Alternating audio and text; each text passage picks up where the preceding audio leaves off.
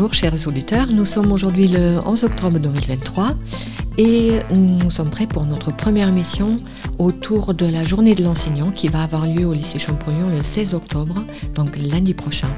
Aujourd'hui, nous avons le plaisir de recevoir Michel Moressa qui est là pour nous parler de sa scolarité. Bonjour Michel. Bonjour. Bienvenue. Est-ce que tu peux nous rappeler euh, tes fonctions au lycée Champollion? J'étais euh, au lycée Champollion pendant 23 ans et j'étais l'adjoint de l'agent comptable gestionnaire mhm.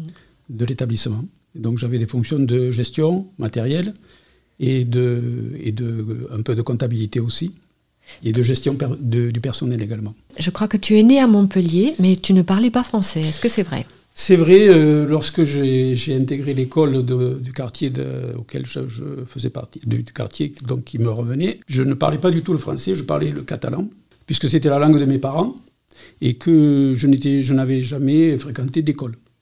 Donc j'ai appris le français à l'école Pellevé à Montpellier, euh, dans le quartier de la Pompignane. Mhm. Parle-nous un peu de tes instituteurs, je crois que tu tenais à eux. Oui, je, garde un souvenir ému de, tous mes instituteurs parce que c'était des gens remarquables et, que, bon, ben, c'est eux qui m'ont, qui m'ont appris le français, c'est eux qui m'ont initié à, tout un tas de choses. L'un à, Brassens, par exemple, euh, Monsieur Fauché. Monsieur Fauché était un fan de Brassens, il nous l'a fait écouter. Euh, j'ai, la première chanson de Brassens que j'ai jamais écoutée de ma vie, c'était Le Petit Cheval. Euh, voilà. Et puis d'autres comme Madame Majurel, que j'ai eu en CM2, qui était, euh, qui était une sorte d'agent-chef, qui, nous, qui nous menait au pas, mais qui était extraordinaire également, que j'ai revu euh, peu de temps avant sa mort à Sussargues, et dont je garde un souvenir ému. Et puis d'autres, Monsieur Niel et d'autres. Voilà. Et je crois que tu as eu une scolarité aussi un peu hachée parce que tu me dis que tu repartais parfois. Mais ça, c'était avant d'entrer à l'école. Mhm. Une fois que j'ai intégré l'école, on n'est plus, on plus reparti. Mhm. On n'est plus reparti en Espagne. Voilà, parce que ta langue euh, maternelle, c'était effectivement le catalan. Le catalan, pas l'espagnol, hein, le mhm. catalan. Le catalan. Alors, tu as eu un instituteur qui a marqué le LAT oui. par son nom. Oui, il s'agit de Henri Prade, que j'ai eu euh, au, CM, au CME c'était, c'était quelqu'un qui sortait vraiment du, du lot parce que euh, il était très différent de ce qu'on peut imaginer d'un instituteur. Enfin, je ne sais pas quelle, quelle, image vous avez des instituteurs, mais c'était un monsieur qui, euh, qui avait appris le russe pour euh, qui était communiste, qui était un, communiste de la libération. Il, il, avait, il avait participé au maquis de la libération. Et il était tout jeune sans doute parce que je crois qu'il est né en 1920. Donc il devait avoir dans les 20 ans passés euh, à ce moment-là, 20-22 ans. Et, et, et, et donc euh, ce monsieur, il a appris le russe pour s'abonner à la Pravda, qui était l'organe de presse de, de, l'Union soviétique de l'époque. Mm. Et, de temps en temps, il nous lisait un passage de la Pravda pour nous montrer la différence qu'il pouvait y avoir entre le français et, le russe. Et à part ça, il était, euh, c'était un passionné d'archéologie. Et donc, dans sa classe, euh, au fond de la classe, euh, sur les tables où il n'y avait pas d'élèves, trônaient des, tas et des monceaux de, de tessons, euh, de, morceaux de, céramique qu'il récupérait dans ses fouilles. Et lorsqu'il avait un moment de, calme à lui, ou même pendant les interclasses, il, essayait d'assembler les, les tessons entre eux et de faire de, des vases ou des choses comme ça en céramique. Et ce monsieur, c'est l'inventeur du site de Latte, puisque il a, ça a été un des premiers, ou le premier, à, fouiller dans, dans, cet endroit-là. Mhm. Après, bon, euh, qu'est-ce que je peux dire d'autre de lui? C'était, c'était quelqu'un de très, de très passionné. Il nous fait, on jouait au foot avec lui, donc c'est lui qui m'a appris un petit peu à jouer au foot. Je crois que tu joues toujours d'ailleurs. Je joue toujours, mais bon. Je joue à mon rythme et, comme je peux. Mais c'était euh, c'était quelqu'un de joyeux euh, et d'ouvert. Mmh. Voilà, si j'ai bien compris, il n'avait pas de formation d'archéologue. Non, c'était un amateur. Bon, je pense qu'il a, il a eu cette formation euh, un peu sur, sur le terrain. Et d'ailleurs, il a été reconnu à la fin de sa vie, comme, comme, puisqu'il a, il a, il a obtenu une, une, décoration aussi, je crois. Et les, les instances l'ont reconnu comme un des leurs.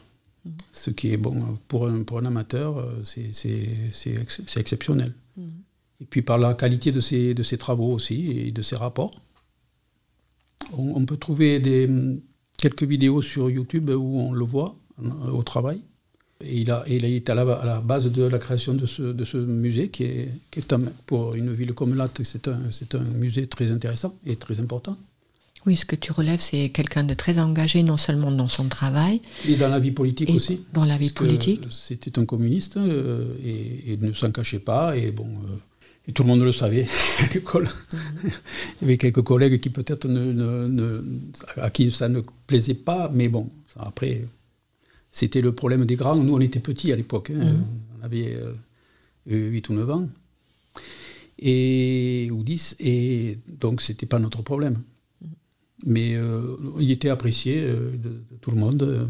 L'école Penlevé était une petite école d'un quartier pas déshérité, mais du bout du bout de, Montpellier, du point Juvénal. À l'époque, euh, ça s'appelait comme ça, le point Juvénal. L'octroi qui actuellement se trouve sur le rond-point était, euh, était dans la rue, là, et, il ne servait plus, mais bon, euh, ça faisait pas très longtemps qu'il ne servait plus. Et, cette, cette, école était un peu déshéritée parce qu'elle avait quelques bâtiments en dur, mais très peu, et, c'était ce qu'on appelait des, des préfabriqués.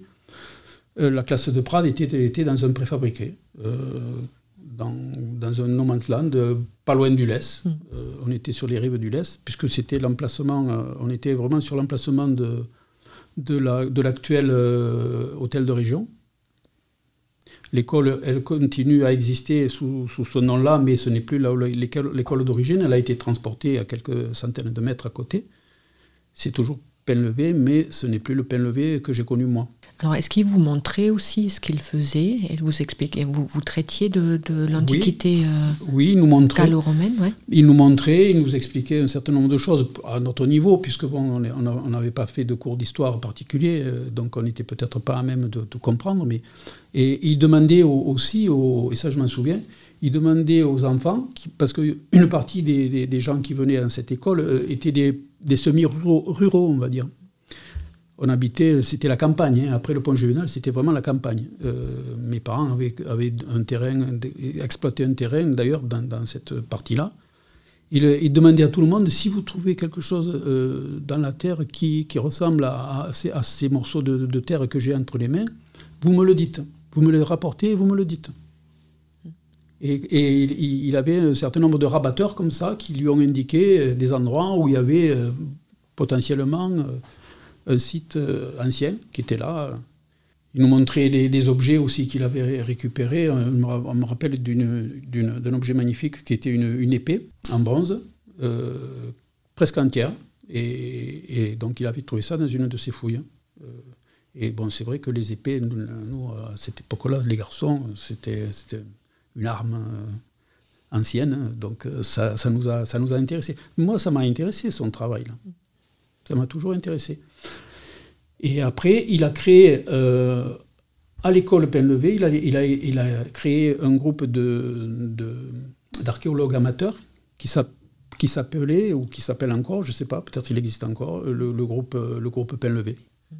Et ça vient de là. Mm avec euh, le mari de Madame Majurel, qui était une des maîtresses donc, que j'ai eu après en CM2. C'était son mari, donc ils ont, ils ont créé un groupe avec euh, des personnes qui étaient autour, et, ils étaient quelques-uns, cinq ou six, et, ils faisaient des, fouilles en groupe comme ça. Et après, ils se sont consacrés euh, essentiellement au, site de, Latte, puisque c'était un site riche, et ils, sont restés pratiquement tout le temps là. Et c'est grâce à lui, donc, euh, finalement, que les terrains ont été euh, préservés, euh, des fouilles, etc. Parce que maintenant, on ne peut plus creuser la terre sans avoir au préalable une étude. Oui, à l'époque, il était plus facile, certainement, de, démarrer des fouilles, des travaux de fouilles, parce que c'était moins organisé, sans doute. Mm. Et il ne fallait pas autant d'autorisation, etc. Donc, c'était la belle époque, on va dire, mm. pour eux, puisqu'ils ont pu faire ça sans, sans rendre compte forcément au jour le jour de ce qu'ils faisaient.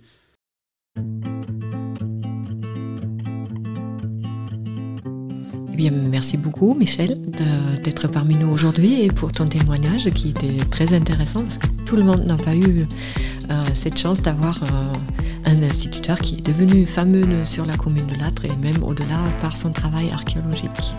Merci de, ton accueil. À bientôt et à bientôt à nos éditeurs euh, pour de nouveaux témoignages autour de la journée de l'enseignant et à bientôt sur Radio Shampoo.